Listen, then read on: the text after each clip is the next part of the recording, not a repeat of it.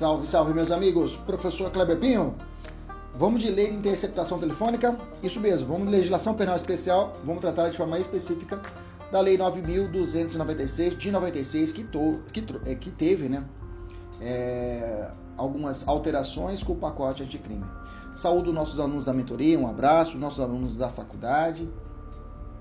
Vamos junto. E os nossos alunos aqui estão nos seguindo pelo YouTube e pelo Spotify. Sejam todos bem-vindos e vão para cima. Olha só. É, analise os itens e indique a única correta. Sempre a gente começa com uma questão. E a questão é o seguinte: os crimes estampados na lei de interceptação telefônica possibilitam a suspensão condicional do processo? Letra B. A interceptação de comunicações telefônicas de qualquer natureza ocorrerá em autos únicos, apensados aos autos do inquérito policial ou do processo criminal, preservando-se o sigilo das diligências, gravações e transcrições respectivas. Letra C. A gravação que não interessar à prova será inutilizada por decisão da autoridade policial durante o inquérito, a instrução processual ou após esta. Letra D. Incorre na pena de reclusão de 2 a 4 anos e multa à autoridade judicial que determina a execução de conduta de realizar captação ambiental de sinais eletromagnéticos, ópticos ou acústicos para investigação ou instrução criminal sem autorização judicial, quando esta for exigida prevista no caput desse artigo com objetivo não autorizado em lei. Letra E. A inviolabilidade do sigilo das correspondências, das comunicações telegráficas e de dados são absolutas, uma vez que a previsão constitucional apenas ressalva a possibilidade de interceptação das comunicações telefônicas nas hipóteses e na forma que a lei estabelecer para fim de investigação criminal ou instrução processual penal. Beleza? Vamos para cima. Vamos introduzir. Primeiro de tudo, vamos trabalhar que essa matéria tem fundamento constitucional. Interceptação telefônica tem base constitucional. Então vamos para a Constituição primeiro e aí nós vamos primeiro, depois nós vamos para a lei.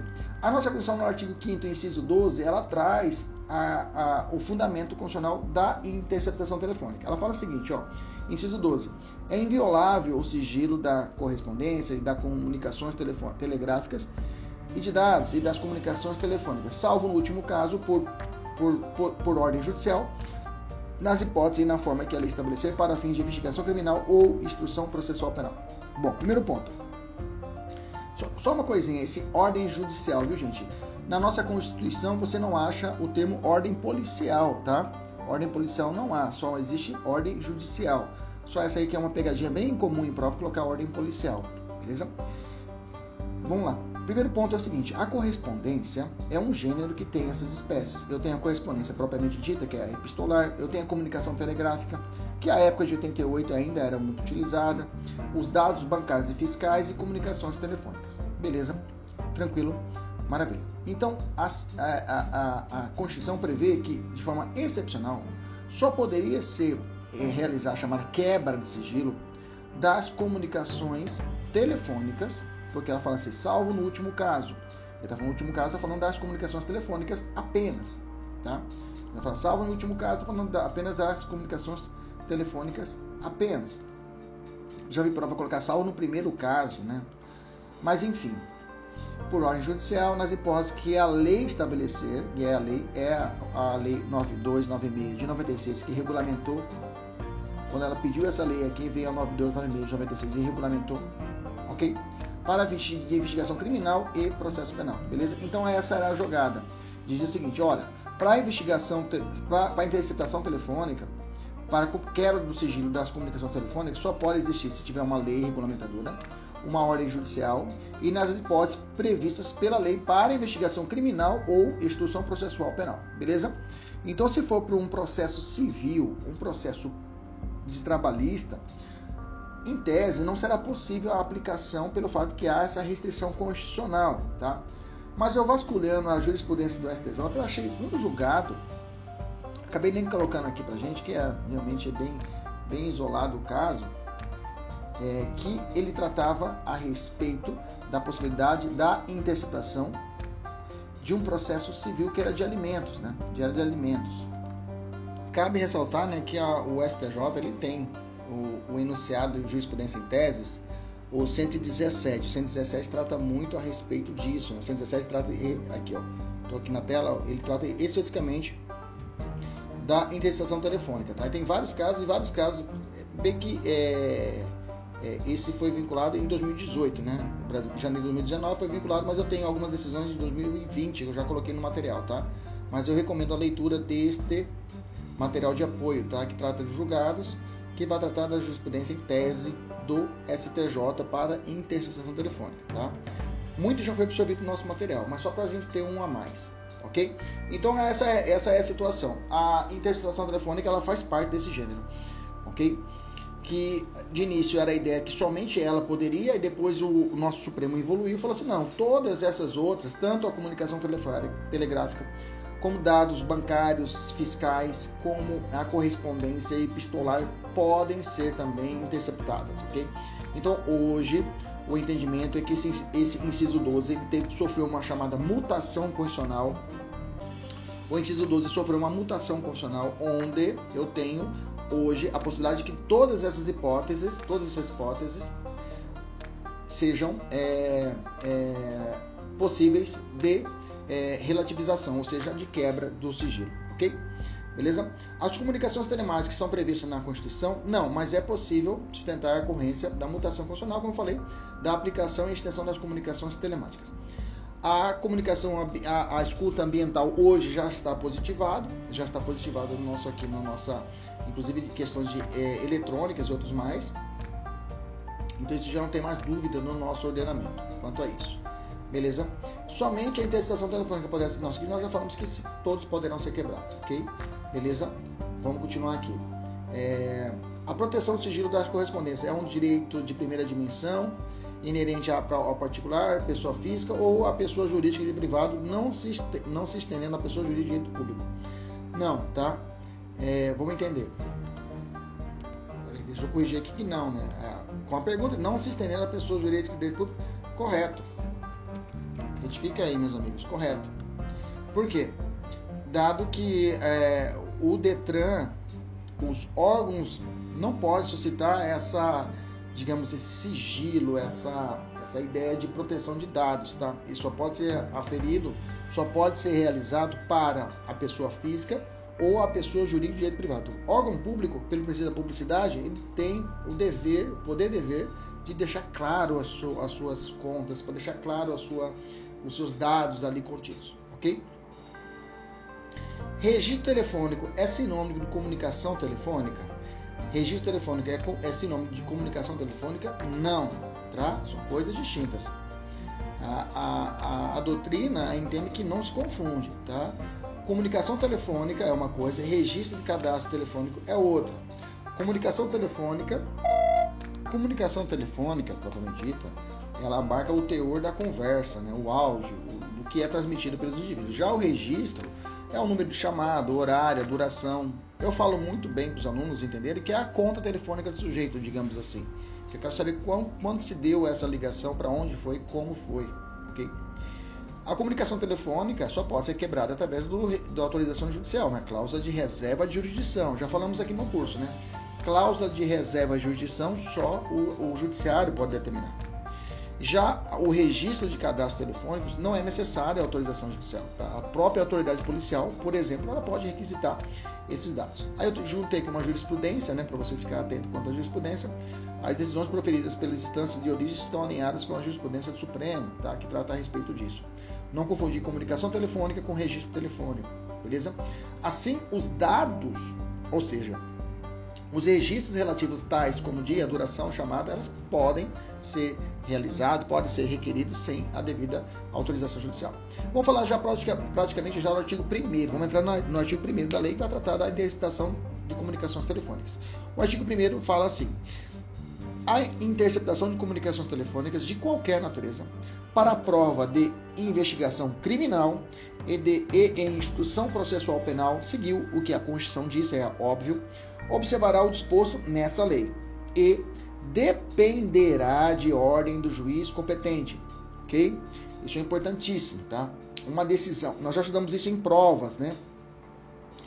Se, o juiz, se é realizada uma interceptação telefônica sem autorização judicial. Isso é uma prova ilícita ou uma prova ilegítima, ou para alguns uma prova ilícita em sentido estrito ou prova ilegítima. Já sabemos que é uma prova ilícita, que vai ferir o direito constitucional, norma de direito material, beleza? Então é necessário a ordem de juiz competente, tá? O juiz tem que ser competente para tanto. Da ação principal sob segredo de justiça. Parágrafo único.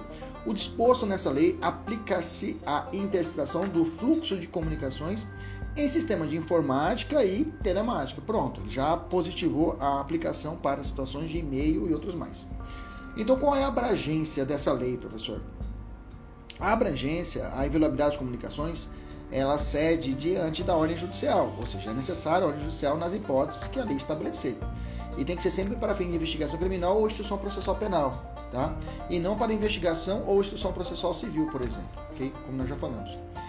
A lei de interceptação telefônica tem um conteúdo predominantemente processual. Eu posso dizer que a norma aqui descrita no código de, nessa lei, ela se prende a uma norma de direito processual ou de direito penal, tá? ela é predominantemente processual, tá? Mas eu tenho, tá? Eu tenho a possibilidade de aplicação de crimes. Então, quando tivermos diante de é, quando tiver dispositivos do crime, por exemplo, a aplicação dos crimes, eu tenho que sopesar ela a respeito da aplicação da lei penal. Lembra da aplicação da lei penal? A retroatividade da lei só pode aplicar se for para beneficiar o réu e se for nas situações do crime, os crimes estabelecidos aqui na na, na, na lei. Inclusive tem um novo crime, o 10A, que vamos falar a respeito dele, que é um novo crime. Um parágrafo 1 também é um novo crime. Nessas situações só vai, só vai ser aplicado para os fatos posteriores à lei. Beleza? Vamos entender quais são as situações de interceptação telefônica. Bom, é, é muito comum em prova, isso é muito comum. O examinador de sacanear e misturar o que é escuta, ele vai falar que é gravação, e o que é interceptação, ele vai dizer que é captação ambiental. São coisas distintas e vamos aprender aqui agora. A interceptação telefônica, então são quatro desse gênero. Interceptação telefônica, eu posso dizer que a interceptação telefônica, ela é um gênero que tem quatro espécies. A interceptação telefônica propriamente dita, ou em estrito senso para alguns, a gravação telefônica, a escuta telefônica e a captação ambiental. A interceptação telefônica propriamente dita, ou em estrito senso, é a captação e registro de comunicação feita por terceira pessoa, sem o consentimento de nenhum dos interlocutores. Tá? A interceptação telefônica em estrito senso, como eu disse, no mesmo momento em que se a comunicação se realiza. É o registro feito por terceiros sem o conhecimento dos interlocutores, ok? Então eu tenho a hipótese de então eu tenho nessa situação, por exemplo, o é, que, que, seria? Se eu fosse representar, se fosse desenhar, eu tenho A que está conversando com B, ok? E nessa conversa, C, que é o agente policial, ele intercepta essa gravação. Então, nesse caso, esse cara aqui, esse interceptador, tem que ter o quê? A plena autorização judicial. Beleza? Vamos deixar ele aqui, vamos deixar ele aqui representado. Vamos descer um pouquinho mais e vamos ver agora a gravação telefônica.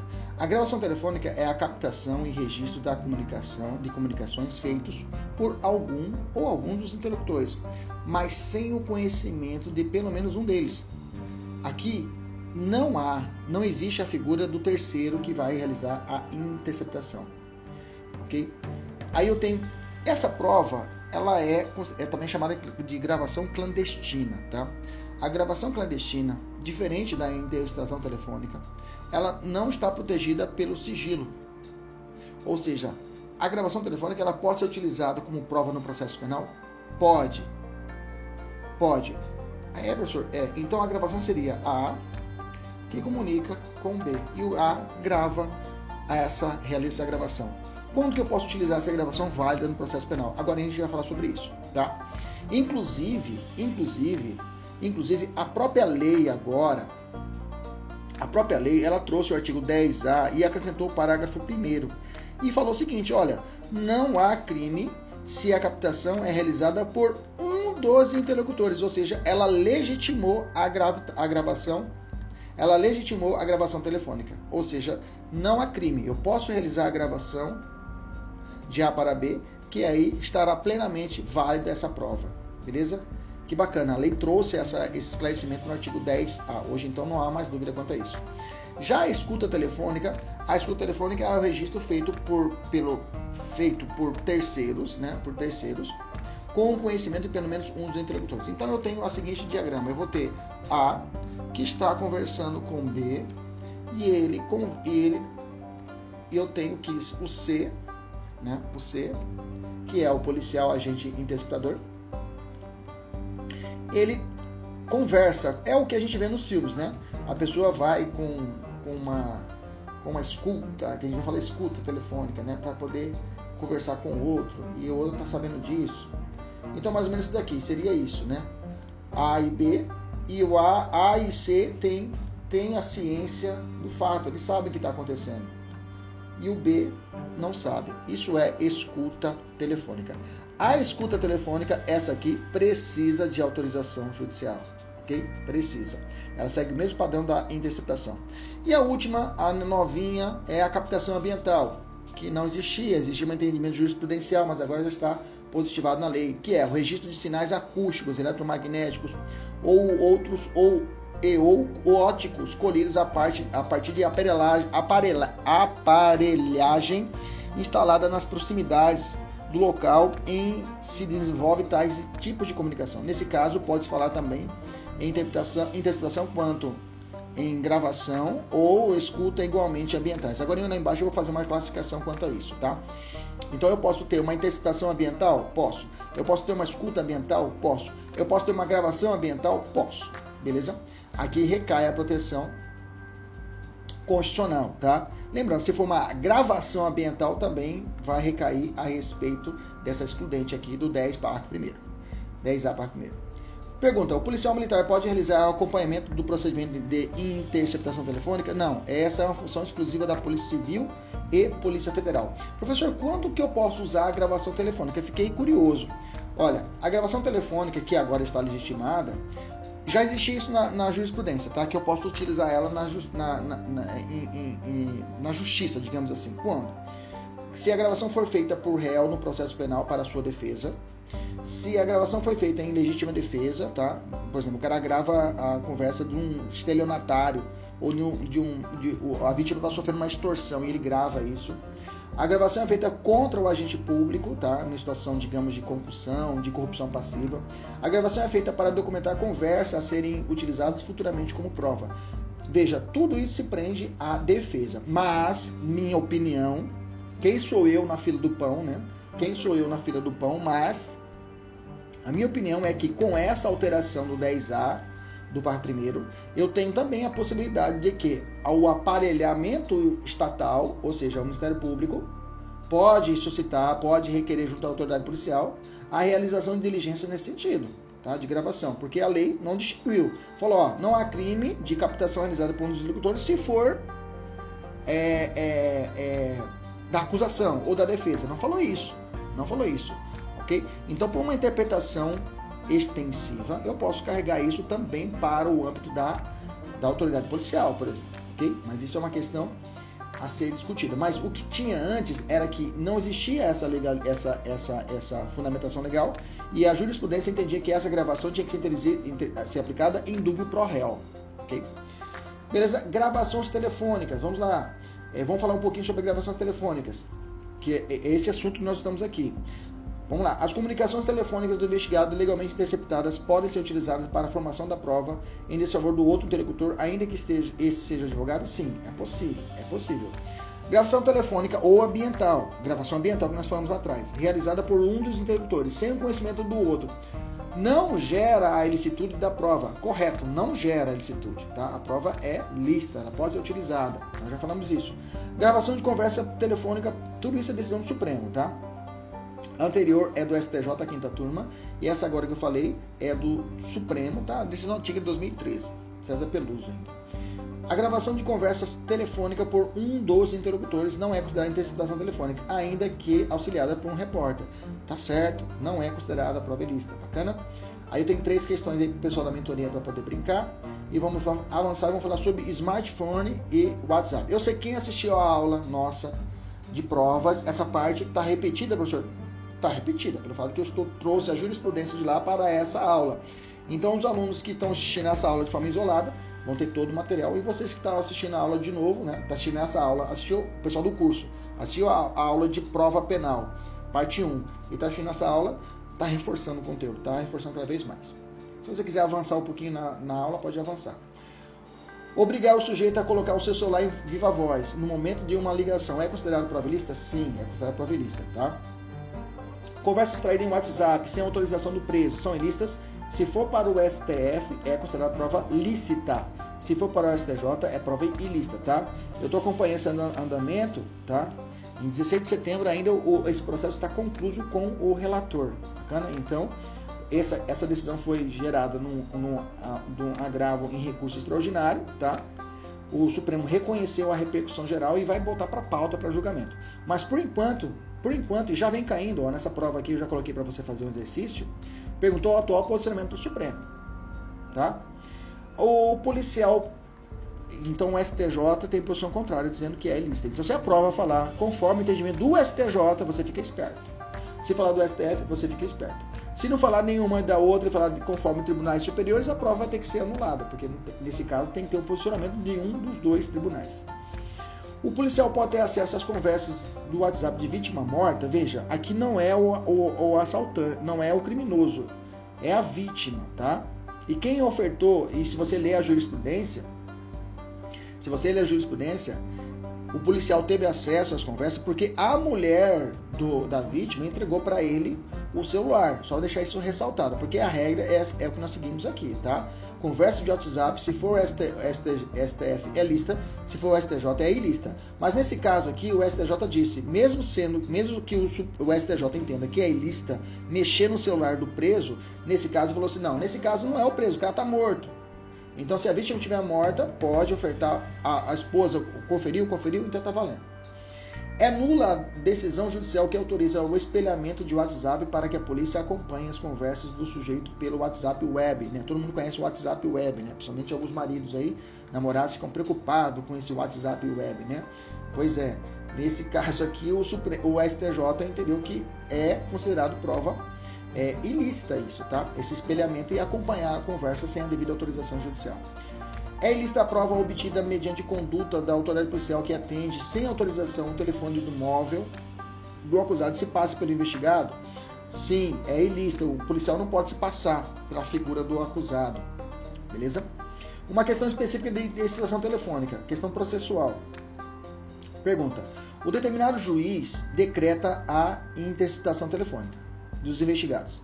E posteriormente chega a ele a conclusão de que o juízo competente para a medida é no tribunal, porque no, por exemplo, o cara era prefeito no meio ou um prefeito estava ali no meio, então tem foro de prerrogativa de função, ou tinha alguém que tinha que ser julgado pelo tribunal e não por ele. Você está comigo? Essa prova colhida é ilícita? Não necessariamente, tá? A prova obtida poderá ser ratificada, ou seja, confirmada pelo tribunal. Porque nesse caso vai ser aplicado a teoria do juízo aparente. O que é o juízo aparente? O que é a teoria do juízo aparente? O nome é intuitivo, o nome te leva a uma conclusão.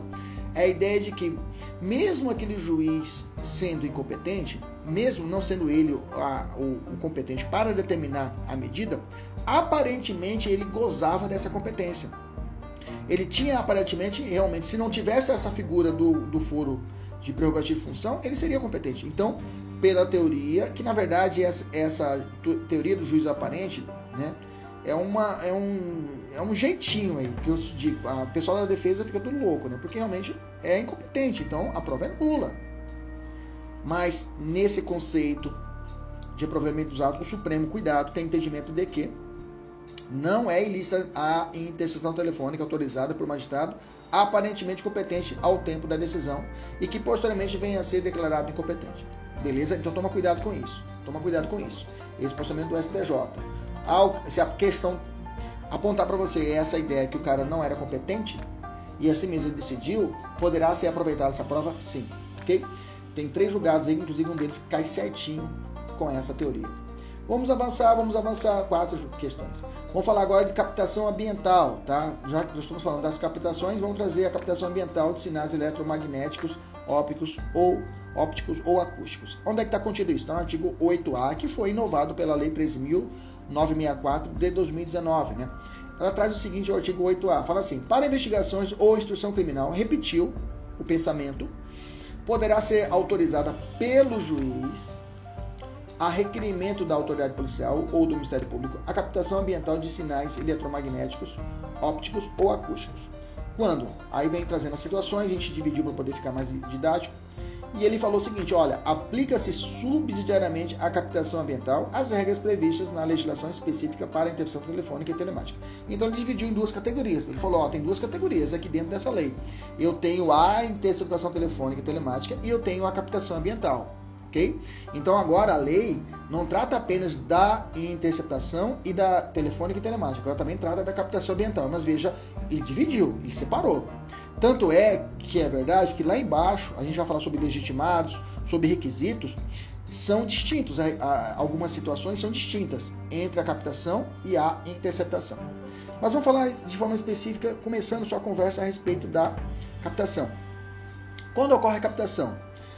Quando ocorre a captação ambiental? Você vai responder. Ocorre quando são registrados sons ou imagens envolvendo a conversa ou comportamento de duas ou mais pessoas em um determinado ambiente, como um escritório, um restaurante, a entrada de um prédio, etc. Tá bom. E o e, e que significa essa captação em sentido amplo? O que, que você tem que entender? Que a norma, e já existia isso na jurisprudência, é a ideia que a captação ambiental ela pode ser aplicada naquelas três formas que eu disse lá atrás. Ou seja, pode existir uma interceptação de captação ambiental, uma escuta ambiental e uma gravação ambiental. Veja, com essa classificação fica muito claro que realmente existem dois grandes grupos dentro dessa lei: o grupo da interceptação e o grupo da captação. Beleza? Então vamos falar a respeito da interceptação ambiental. Quando vai ocorrer? Por exemplo, com autorização judicial, a polícia instala um microfone em um gravador escondido no gabinete de um servidor público investigado por corrupção okay? Uma interceptação telefônica ambiental. E uma escuta, professor, uma escuta ambiental. Lembra que escuta ambiental é quando a interceptação é conversa de A e B e o terceiro interceptador entra na conversa. Escuta é quando um dos interlocutores sabe que está sendo monitorado pela polícia. Exemplo, polícia filma o momento em que determinado empresário, ciente da filmagem, entrega a quantia de dinheiro exigida por fiscal corrupto. Escuta ambiental.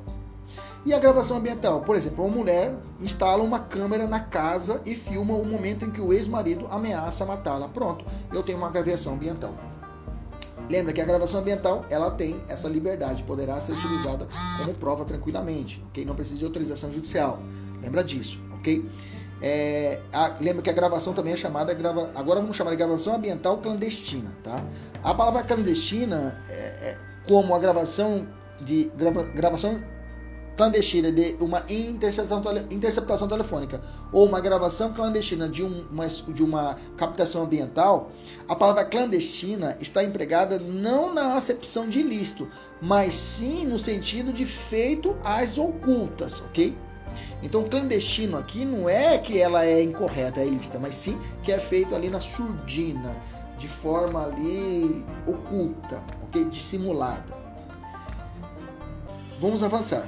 Antes da lei da, da, do pacote anticrime, para que se houvesse, para que ocorresse a interceptação ou a escuta ambiental, era necessária autorização judicial?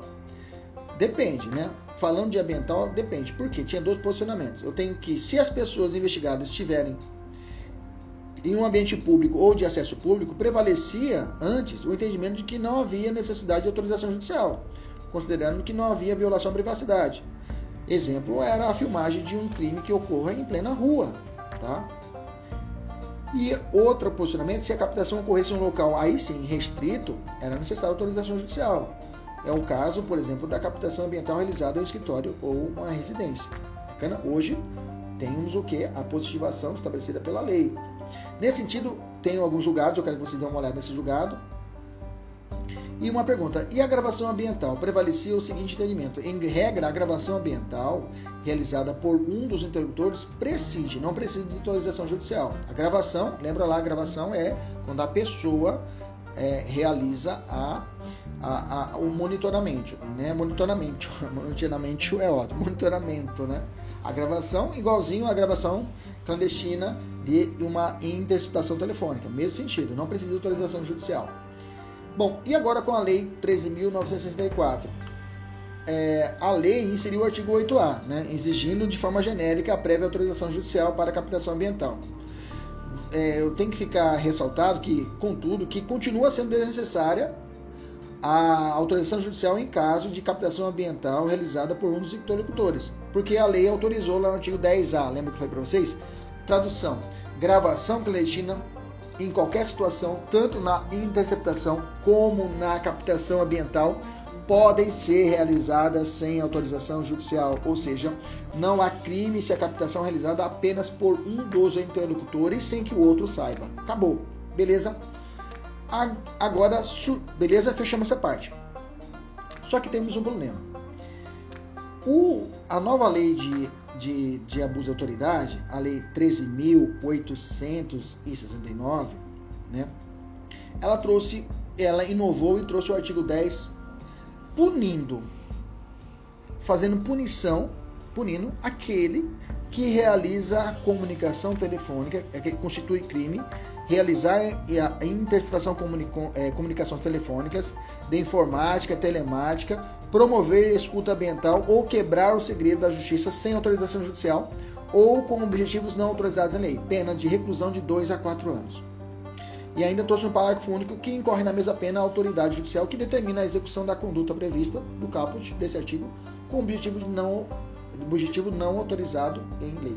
Aqui você vê realmente a sanha, né? a sanha, a vontade do Poder Legislativo de realmente conter as ações. Aí é claro, nós já falamos isso na lei de abuso de autoridade, ela é reflexo direto das ações da, lei, da, da, da, da Operação Lava Jato, que revolucionou todo o nosso ordenamento de um lado bom e do lado ruim também. Mas o, o, o, legislador estava tá, tão inflacionado né, com o direito penal simbólico de querer barrar.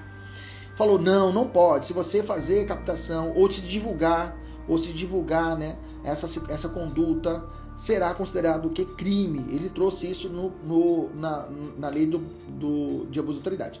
Só que não avisaram os caras que estavam fazendo o, a, a, que é atualizado o pacote anticrime. Porque no pacote anticrime também eles mudaram a lei aqui, a lei da lei de interceptação telefônica, colocando quase que a mesma coisa, o mesmo crime. Realizar a captação do, isso no artigo 10A. Realizar captação ambiental em sinais eletromagnéticos, ópticos ou acústicos para investigação e instituição criminal, sem autorização judicial quando esta for exigida. Reclusão de 2 a 4 anos e multa. Parágrafo 1. Não há crime se a captação é realizada por um dos outros interlocutores. Parágrafo 2. A pena será aplicada em dobro ao funcionário público que descumprir determinação de sigilo das investigações que envolvam a captação ambiental ou revelar o conteúdo das gravações enquanto mantido o sigilo judicial. E agora? Qual que eu vou aplicar? Aconteceu o crime, alguém realizou a captação ambiental. Realizou a captação ambiental, beleza? Qual lei que vou aplicar? Vou aplicar o artigo 10 do abuso de autoridade ou vou aplicar o artigo 10A da lei de interceptação telefônica. E aqui, como que a gente chama isso? A gente chama isso de conflito aparente de normas, né? Isso acontece chamado conflito aparente de normas. O conflito aparente de normas do direito penal ele é solucionado por três quesitos, três situações. Eu tenho a chamada consunção, onde o crime fim, em linha simples, ele vai abarcar o crime meio. Eu tenho o princípio da especialidade, ou melhor, vamos botar alternatividade. Eu tenho o princípio da subsidiariedade. Já aconselho você buscar a nossa aula 1 de Direito Penal, que nós temos aqui no nosso, nosso YouTube, tá? Para você assistir. E por fim, o princípio da especialidade. Tem até um macete, né? Se você estiver com dúvida em qual crime a ser aplicado entre dois crimes, você vai fazer o que? Você vai casar. Isso, você case case que dá tudo certo. Pronto, case que dá tudo certo. Nesse caso, qual o critério que eu vou utilizar? Bom, de novo, a minha humildade aqui na fila do pão. Não sou nada na fila. Quem sou eu na fila do pão? E falar que nesse caso será aplicado o princípio da especialidade, tá? Porque se você analisar o 10A, ele é mais específico do que o artigo 10 do, do Estatuto do Abuso de Autoridade, tá? Ele é mais específico. Mas ainda há dúvida, pelo fato de que aqui vai punir a conduta de uma, de, de, da, da, da autoridade policial ou da autoridade judicial que realiza o ato criminoso. E aqui? Aqui é o servidor público, mas aqui é geral. Então, realmente, não soluciona tão simples assim. Mas penso eu que a solução será o critério do princípio da especialidade. Beleza? Tranquilo? Isso é uma questão bacana aí para um artigo, para um TCC. Vamos avançar. Vamos falar a respeito dos requisitos para a interceptação telefônica.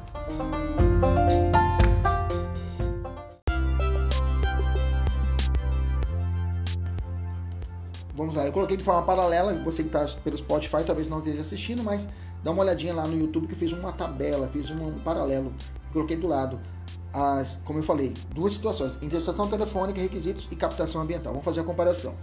Na interceptação que está no artigo 2 fala o seguinte: não será admitida. Ele faz um contrário senso, ele faz uma negativa, ou seja, ele fala: olha, não será admitida. O que tiver aqui não pode, mas o que sobrar você pode colocar. Beleza? Inclusive os crimes que podem sofrer a interceptação telefônica são chamados, anota aí, chamados crimes de catálogo, tá? Crimes de catálogo. Crimes de isso catálogo mesmo, catálogo. Crimes de catálogo. Vamos botar aqui, ó crimes de catálogo. Ok? Você tem um acento no ar? Catálogo. que são crimes de catálogo? São os crimes que podem sofrer a interceptação telefônica, ok? Crimes que podem sofrer a interceptação telefônica e agora também a captação ambiental. Bacana?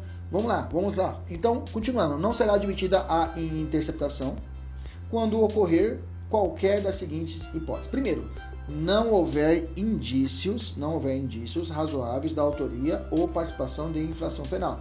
Então, o primeiro ponto é esse, tem que ter, não falei provas, falei tem que ter indícios, elementos de informação da autoria ou participação, beleza? Dois, a prova puder ser feita por outros meios disponíveis. Veja, a interceptação é a última ratio, é a última instância, ou seja, eu tenho que exaurir todos os meios de prova ou de elementos de informação para depois, em última instância, usar a interceptação telefônica. Beleza? 3. O fato investigado constitui infração penal punida no máximo com penas, pena de detenção. Ou seja, o que a gente entende com isso? Só pode ser punido, só pode ser realizado a interceptação de crimes de penas de reclusão.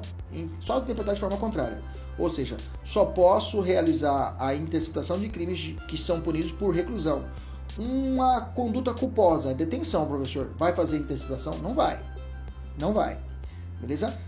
Nós já estudamos a, a respeito disso, se caso estiver um desdobramento da situação, a hipótese de um crime de homicídio e no meio desse crime eu identifico o infanticídio. Tá valendo? Tá valendo? Fonte independente, tá valendo. Posso utilizar? Posso. Tranquilamente. Beleza? Vamos continuar o raciocínio. Parágrafo único. Diz assim o parágrafo único. Em qualquer, em qualquer hipótese, deve ser descrita com clareza a situação objeto de investigação, inclusive com a indicação e qualificação dos investigados, salvo impossibilidade de manifesto. Então, esses são requisitos para interceptação. Vamos para o lado e vamos olhar do 8A. O que, que trouxe? Lembrando que o que eu não tiver na, na captação ambiental, eu posso aplicar de forma subsidiária a interceptação. Beleza? Mas vamos ver o que tem diferente. O que, que mudou aqui? Captação ambiental, inciso 1, 8A. A prova não puder ser feita por outros meios disponíveis igualmente eficazes. Falou mais ou menos o que está no inciso 1? Falou mais ou menos o que está no inciso 2, melhor dizendo? Sim, falou mais ou menos isso. 2. Houver odds razoáveis de autoria, bacana, e participação em infrações criminais cuja penas máximas sejam superior a 4 anos. Agora mudou, né? Aqui já é outra conversa, né? Aqui ele já trouxe claramente que a pena tem que ser superior a 4 anos. Infrações criminais cuja pena máxima seja superior a 4 anos. Ok? Pena superior a 4 anos, ou seja, 5 anos. Beleza? Então a captação necessita no crime de médio potencial ofensivo para cima. Beleza? Ou infrações conexas. Beleza? Diferente lá da nossa interceptação. Então, a captação ela ficou mais restrita do que a própria interceptação, porque a interceptação não fala de quantidade de pena, só fala pena de detenção e reclusão. Eu posso ter reclusão de um ano, tá valendo. Posso ter, posso, desde que seja reclusão, tá valendo. Agora a captação não, ele falou assim, olha, infrações criminais cujas penas máximas sejam superior a 4 anos. Superior a 4 anos não vou ter pena de detenção, né? Daí você já tira, tem que ser reclusão. Por óbvio vai ser reclusão. Beleza? Então eu posso dizer reclusão de, acima de 4 anos? Acima de 4 anos. Pena máxima, pena máxima. Ok? Seja superior a 4. Cuidado, não é pena mínima. Beleza? Então, vamos poder fechar então. Quais são os requisitos? Eu tentei colocar os dois aqui juntos com o entendimento do Renato. Vamos tentar casar aqui. Eu vou fazer basicamente os requisitos da, da interceptação. E por conexão a gente faz da, da captação ambiental. Primeiro, ordem fundamentada tá? da autoridade judicial competente. Exceto no caso do estado de defesa. O estado de defesa tem as, é possível lá no estado de defesa, que é a situação excepcional. Beleza? 2. Indícios razoáveis da autoria, da autoria ou participação em infração penal, inclusive com a qualificação dos investigados. Tá? Porque eu tenho que trazer pelo menos o mínimo de dados ali a respeito disso. 3. Que a prova não possa ser feita por outros meios disponíveis. Beleza. Tá? Isso é, é o 2, a autoria, alguns chamam de o fumus comissíveis delicti, né? O fumus comissíveis delicti. Nós íamos lá em prisão preventiva. No 3, que a prova não possa ser feita por outros meios, né? Esse requisito é chamado de periculo libertatis, tá? Esse requisito de essa excepcionalidade da prova da interceptação, periculos libertatis. Lembrando que eu também tenho que aplicar isso, eu aplico isso também para a gravação, para a captação ambiental, beleza? A prova não puder ser feita de outros meios eficazes, beleza? Maravilha. A infração penal punida com pena de reclusão, né? E ali ah, nós temos que a, a, a captação tem que ser pena superior a 4 anos, né? Pena superior a 4 anos. Né? Houver pena superior a 4 anos. 8.A superior a 4 anos. 8A. Ok? Tranquilo? Sentar aqui.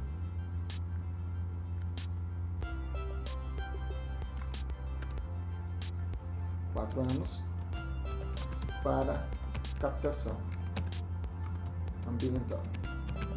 Beleza.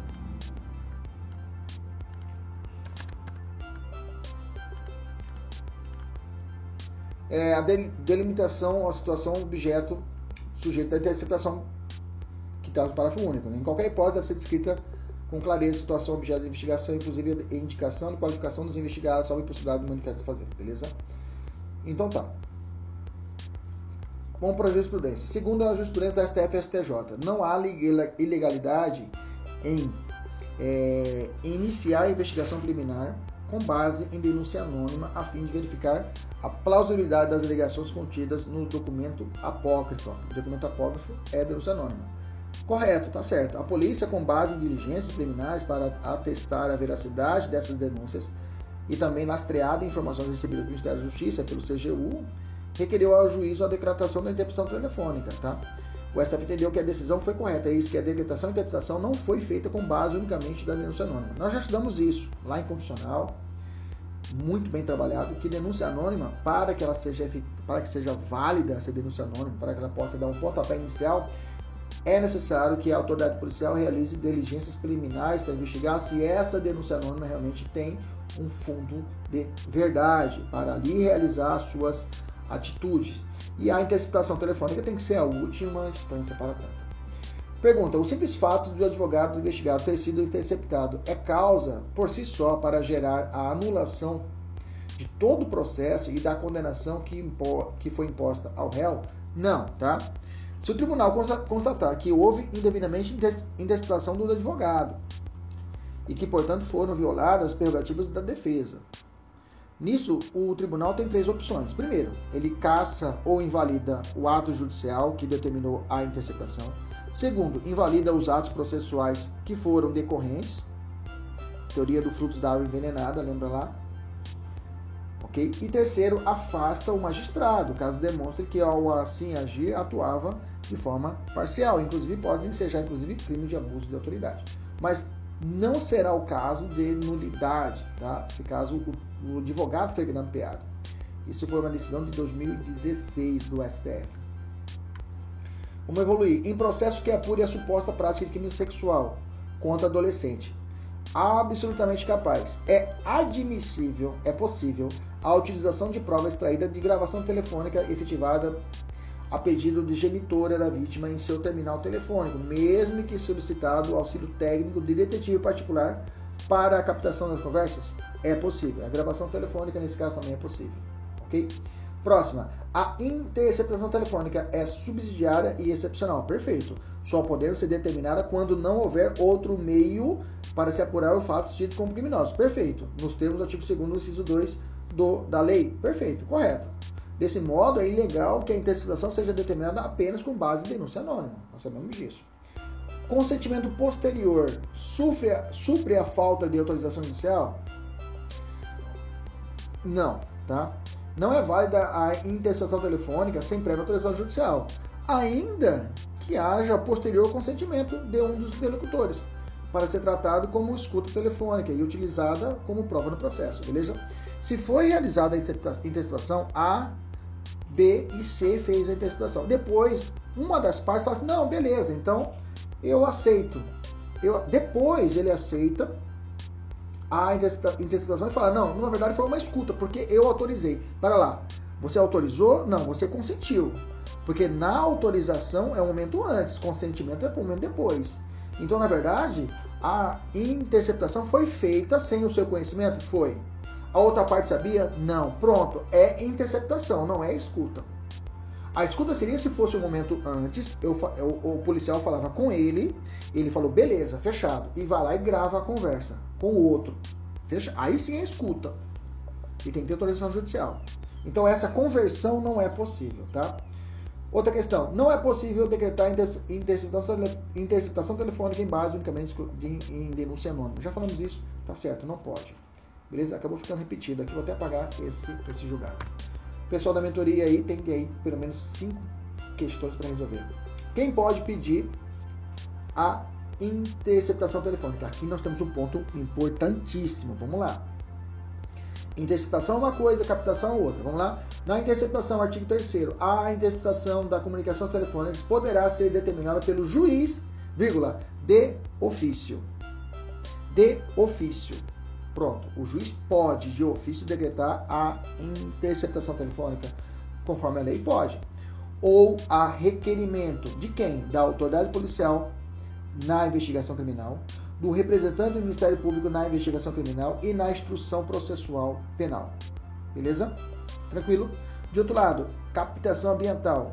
O 8A fala para investigação ou instrução criminal poderá ser autorizada pelo juiz, vírgula, a requerimento ver, opa, é diferente da interceptação? Sim.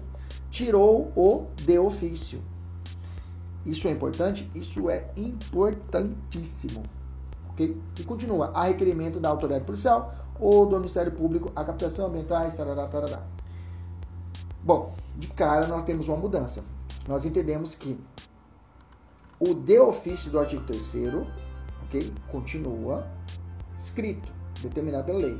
Já a captação ambiental não poderá ser decretada de ofício, ok? Porque a lei não permitiu, a lei nada trouxe, beleza? Tranquilo? Agora vamos olhar para o artigo 3 e vamos dar porrada nele. O artigo 3 fala determinação de ofício pelo juiz. Tem críticas a esse sistema? Claro, claro, você está estudando para a polícia, você está estudando para qualquer área, mesmo, mesmo, mesmo com um olhar de acusação ou mesmo em olhar de defesa, tem que ser salutar isso. Você tem que salientar isso em suas peças, em suas respostas. Que o artigo 3 da nossa do CPP, né, o artigo 3A do CPP, ele trouxe o sistema acusatório.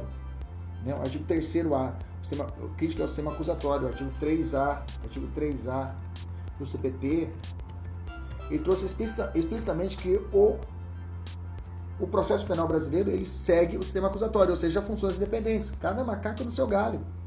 Cada macaco no seu galho. O juiz julga a defesa defende e a acusação faz a acusação. O juiz não pode nada promover de ofício. Ok? Então, a doutrina já criticava esse, esse artigo 3 da lei de interceptação telefônica, tá? Pois implica violação do sistema acusatório e comprometimento da imparcialidade do juiz.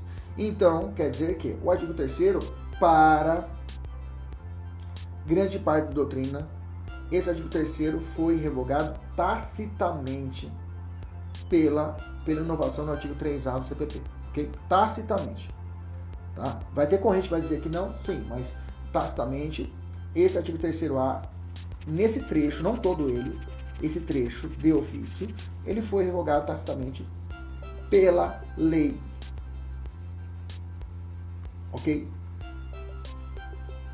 Pelo CPP, pelo pacote anticrime que mudou o CPP, bacana.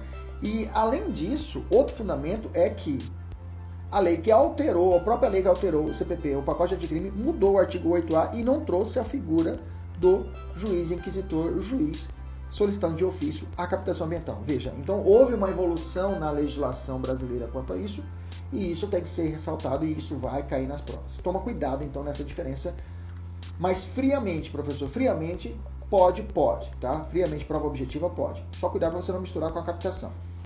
Beleza? Então vamos lá. É, quem são legitimados? Já li para vocês quem, é, quem são legitimados. Pergunta: é constitucional a resolução 36 de 2009 do Conselho Nacional do Ministério Público que dispõe sobre o pedido e a utilização de interceptação telefônica no âmbito do Ministério Público, nos termos da Lei 929696. Essa norma, gente, essa resolução, né, ela foi editada no exercício das atribuições previstas pelo artigo 130 A, parágrafo 2 inciso 1 e 2 da Constituição. A, a resolução, ela regulamenta questões administrativas e disciplinares relacionadas ao procedimento de interceptação telefônica mas ela não entra no mérito do direito penal, não entra na matéria do direito penal ou processual ou relativa às nulidades. Ela traz apenas uma forma de, de procedimento, como é que deve proceder o Ministério Público. Então essa, essa, essa resolução não é, ela, ela é constitucional, beleza? Pergunta, é válida a interceptação telefônica decretada por juiz da Central de Inquéritos Criminais, que não será o juiz competente para julgar a ação? Gente, em 2016, o Supremo entendeu que sim, tá? Mas essa decisão, essa decisão, vamos botar uma ressalva aqui. Essa decisão, né, esse posicionamento, melhor dizendo, esse posicionamento deve ser revisto pelo advento do juiz das garantias. Que o juiz das garantias vai fazer essa função, ok? Não vai ter mais esse juiz da central de inquéritos, né? Vai ser o verdade, o juiz, central, o, o juiz da, da, das garantias vai fazer essa função, tá? Ele vai fazer essa função e o juiz da instrução, do juiz da instrução será outro. Então, esse posicionamento deve ser revisto no sentido do quê? De ser positivado que, olha, é permitido, só que não vai ser o juiz da central, vai, vai ser chamado juiz das garantias, tá? Então, não é revisto, não será revisto, será, deve ser adequado, melhor dizendo. Porque o entendimento não vai mudar. E sim, vai ter que ser colocado que esse juiz de central de inquérito é o próprio juiz das garantias, assim que for aplicado. Lembrando que o juiz das garantias está com interpretação suspensa pelo nosso Supremo, tá? Continuando, é possível o compartilhamento das provas obtidas em outro processo criminal? Sim, tá? O fato da intercitação ter sido visado em elucidar outra prática delituosa não impede que seja utilizada em persecução penal diferente, tá? Compartilhamento de provas. O Supremo já entendeu isso. Membro do Ministério Público que participou da investigação é impedido de oferecer denúncia? Não, claro que não, tá? Não tem nenhum vício quanto a isso. É, o acompanhamento da interceptação pode ser realizado por outros órgãos que não a Polícia Civil ou Federal? Bom, Segundo o artigo 6 da própria lei, os procedimentos de interceptação, de interceptação serão conduzidos pela autoridade policial. Autoridade policial, leia-se delegado de Polícia Civil Federal. O STJ e o STF, contudo, entende que tal acompanhamento poderá ser feito por outros órgãos, como por exemplo a Polícia Militar, o que ocorreu no caso concreto, não sendo, não sendo atribuição exclusiva da autoridade policial militar. Então vamos ver um julgamento que eu falei lá em cima, né? Vamos casar aqui o julgamento para a gente não ter erro. Botei aqui a questão que lá em cima eu tinha dito para a gente poder entender. A questão agora, o acompanhamento da interceptação pode ser realizado por outros órgãos que não da Polícia Civil? A Polícia Militar pode realizar o cumprimento do processo. É o mesmo julgado, né? O mesmo julgado, a mesma decisão, a mesma decisão. Então deixa eu corrigir aqui qualquer erro para a gente poder dizer agora aqui. Vamos lá. A pergunta é a seguinte: o acompanhamento da interceptação pode ser realizado por outro órgão que não a Polícia Civil? Mesmo com a, a forma como eu perguntei, são direções distintas. A Polícia Militar pode realizar o acompanhamento? A resposta é sim, né? Pode. Então vamos mudar aqui. Tá errado lá em cima, gente. Sim, tá? A Polícia Militar ela pode realizar o acompanhamento. O que ela não pode, o que, o que eu quis dizer, ela, ela sozinha realizar o procedimento de interceptação. Isso eu quis dizer, ok? Isso eu quis dizer. Então, a Polícia Militar pode realizar o acompanhamento do procedimento de interceptação? Sim, ela pode. O que ela não pode, ela presidir o procedimento de, de interceptação. Beleza? Corrija aí, fica minhas escusas. Vamos avançar. Então a Polícia Militar ela pode acompanhar, ela não pode presidir. Ok? Beleza? Vamos avançar. Vamos falar, vamos falar do procedimento. Qual que é o procedimento da interceptação? É feito pedido, né? O artigo 4 3. O pedido de interceptação da comunicação telefônica conterá a demonstração de que a realização é necessária à apuração da infração penal, com indicação dos meios a serem empregados. 2. É, é, Parágrafo 1. Excepcionalmente, o juiz poderá admitir que o pedido seja formulado verbalmente, desde que estejam presentes os pressupostos que autorizem a interceptação, caso em que a concessão será condicionada à sua redução a termo. Parágrafo 2. O juiz, no prazo máximo de 24 horas, decidirá sobre o pedido. ok? Então, esse é o procedimento da interceptação telefônica. Na captação, eu vou seguir tudo que está aqui na interceptação telefônica com adaptações. E ela exige o seguinte: o requerimento deverá descrever circunstancialmente, circuns, circunstanciadamente o local e a forma de instalação do dispositivo do, da captação ambiental. Tem que trazer como é que vai ser colocado. Como diz aqui, né? conterá a demonstração, é, a realização e indicação dos meios a serem empregados. Beleza? Aqui determina o juiz o prazo de 24 horas decidirá sobre o pedido, tá? Então, mesmo prazo será para captação ambiental. O parágrafo primeiro poderá ser feita oralmente, verbalmente, o pedido de captação ambiental? No meu entendimento, sim, pelo fato de que a própria lei deixou claro, se caso é, aplicando de forma subsidiária o que tiver na lei, na interceptação aplica subsidiária à captação. Então, se como a lei não falou, como o legislador é, é, é legislador ordinário ele não mudou na captação ambiental, não trouxe nenhum, um, nenhum sentido contrário, quer dizer que eu posso realizar também a captação ambiental, ok? Verbalmente, beleza? Então trata disso, requisito já falei, né? Verbalmente já falei. Qual o prazo para o juiz? 24 horas, já falei também. O requerimento do Ministério Público, o juiz deferiu, deferiu que fossem oficiadas as, as companhias aéreas telefônicas e instituições bancárias para a requisição de informações sobre viagens feitas pelo réu e sobre os locais onde foram utilizados seus cartões de crédito e telefones celulares. O magistrado autorizou tais medidas sem qualquer fundamentação. O STJ reconheceu a decisão como nula? Não, pois por ausência de motivação, é, embora. É, desculpa, perdão. O STJ reconheceu que a decisão foi nula? Sim, ele reconheceu por falta de motivação. O juiz não pode livremente realizar determinações sem a devida motivação. Isso está na própria Constituição, no artigo 93, inciso 10, inciso é, 9 da nossa Constituição. 93, inciso 9. Decisão da, qual é o prazo para decisão? A decisão e o prazo, tá? Na interceptação, artigo 5 a decisão será fundamentada sob pena de nulidade, indicando também a forma e execução da diligência, que não poderá exceder o prazo de 15 dias, renovável por igual tempo, uma vez comprovada a indispensabilidade do meio de prova. Na captação, a captação ambiental não, não poderá exceder o prazo de 15 dias, renovável por decisão judicial, por iguais períodos. Opa, aqui é diferente? Aqui é diferente, tá? Aqui é diferente. Vamos lá? Na interceptação, ela fala o seguinte: não poderá exceder o prazo de 15 dias, renovável por igual período. Ok? Renovável por igual período. Então ele pode renovar, se pediu 15 dias, renova por mais 15 dias. Se pediu 7 dias, renova por mais 7 dias. Beleza? Tranquilo? Maravilha. Aqui a lei, a captação ambiental vai ser também de 15 dias, renovável por decisão judicial, por iguais períodos. Quer dizer que, quando ele falou iguais períodos, quer dizer que ela, os 15 dias poderão ser prorrogados por mais 15 mais 15, mais 15, mais 15, mais 15, mais 15. Okay? A lei não colocou por uma única vez ou por igual, não, por iguais períodos, ou seja, quer dizer que eu posso renovar 15, mais 15, mais 15, mais 15, mais 15, mais 15. Então a captação ambiental ela ficou mais ampla a renovação do que a própria interceptação telefônica.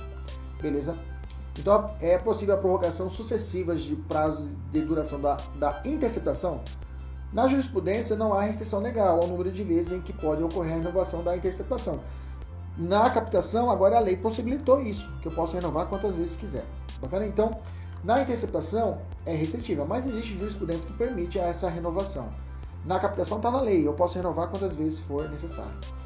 É inconstitucional a resolução do CNJ que proíbe o juiz de prorrogar a interceptação telefônica durante o plantão judiciário ou durante o recesso do fim de ano. É inconstitucional ou é constitucional? Ela é inconstitucional, ok? A resolução 59 do CNJ disciplina e uniformiza o procedimento de interceptação de comunicação telefônica, né?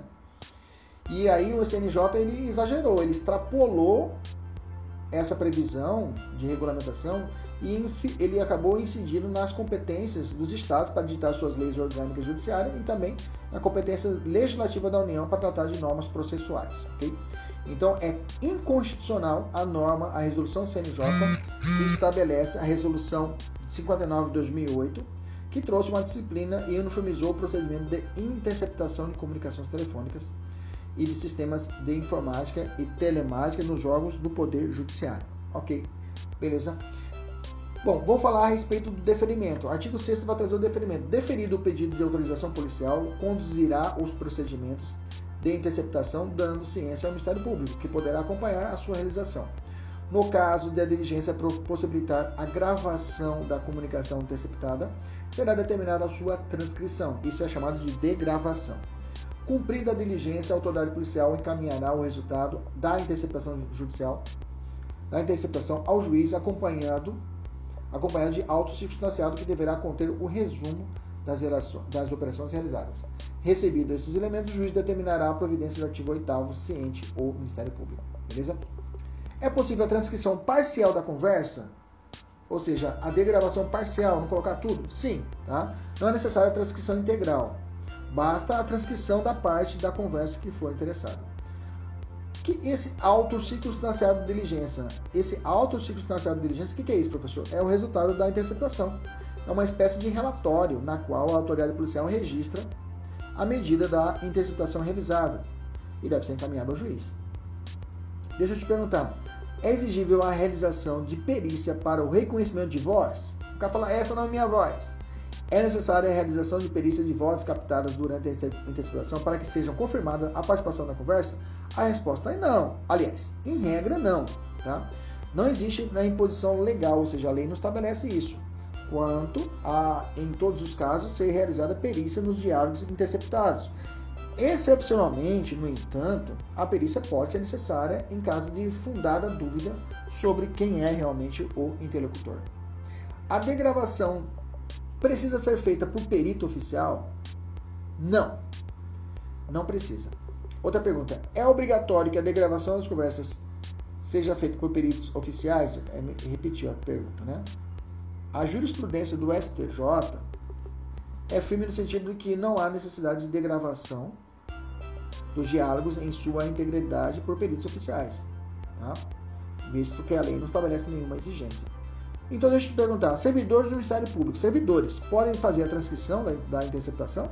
Bom, se eu acabei de falar para você que o STJ tem esse posicionamento relativo quanto a isso, é sim, é possível.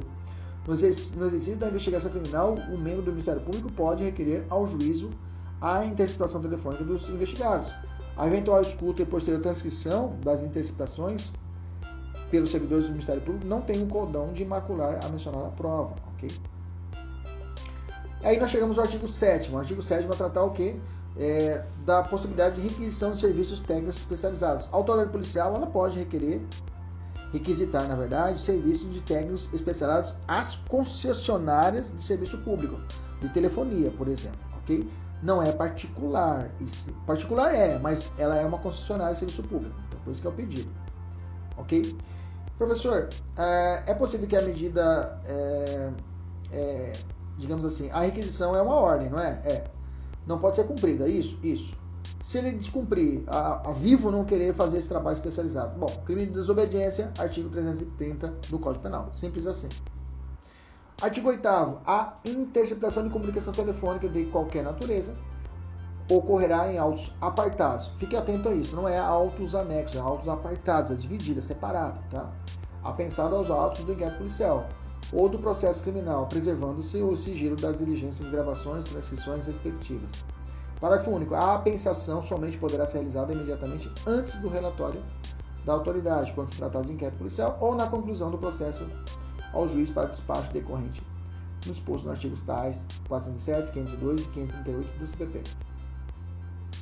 O artigo 8 então determina que o conteúdo da interceptação seja objeto de autos apartados, ok? Então deve, é, eles vão, é, nos, nos mais os autos da interceptação vão ficar grudados, amarrados ao auto principal, ok? A ausência de auto apartados configura a nulidade da interceptação? O Supremo disse que não, ok? Bom, aí eu tenho o procedimento de inutilização. O que, que é o procedimento de. de é, é, que, que é esse procedimento, professor? A gravação que não interessar à prova será inutilizada por decisão do juiz. Cuidado, não é do delegado, do juiz. Durante o inquérito, a instrução processual ou após esta, em virtude de requerimento de pedido do Ministério Público ou da parte interessada. Então, quem pode pedir aqui para destruir é o MP ou a parte interessada, não tem delegado aqui. O incidente de inutilização será assistido pelo Ministério Público, sendo facultada, cuidado, não é obrigatório, a presença do acusado ou do representante legal. Pergunta: é possível o incidente de inutilização de ofício por parte do juiz, que a lei fala que tem que ser pedido pelo Ministério Público ou da parte interessada? Bom, a resposta é que o juiz não pode determinar de ofício, tendo em vista a ausência de expressão estabelecida pela lei. Segundo, em qual outra pergunta, em qual momento é possível requerer incidente de inutilização? Né? o requerimento pode ser feito a qualquer tempo, né? antes, do trânsito, antes do trânsito julgado da sentença. Terceiro, a presença no MP é obrigatória? Bom, com base no artigo 9 assistir ao acidente de inutilização é uma obrigação do Ministério Público, mas uma faculdade da parte. Beleza? Vamos tratar dos crimes que estão estabelecidos na lei.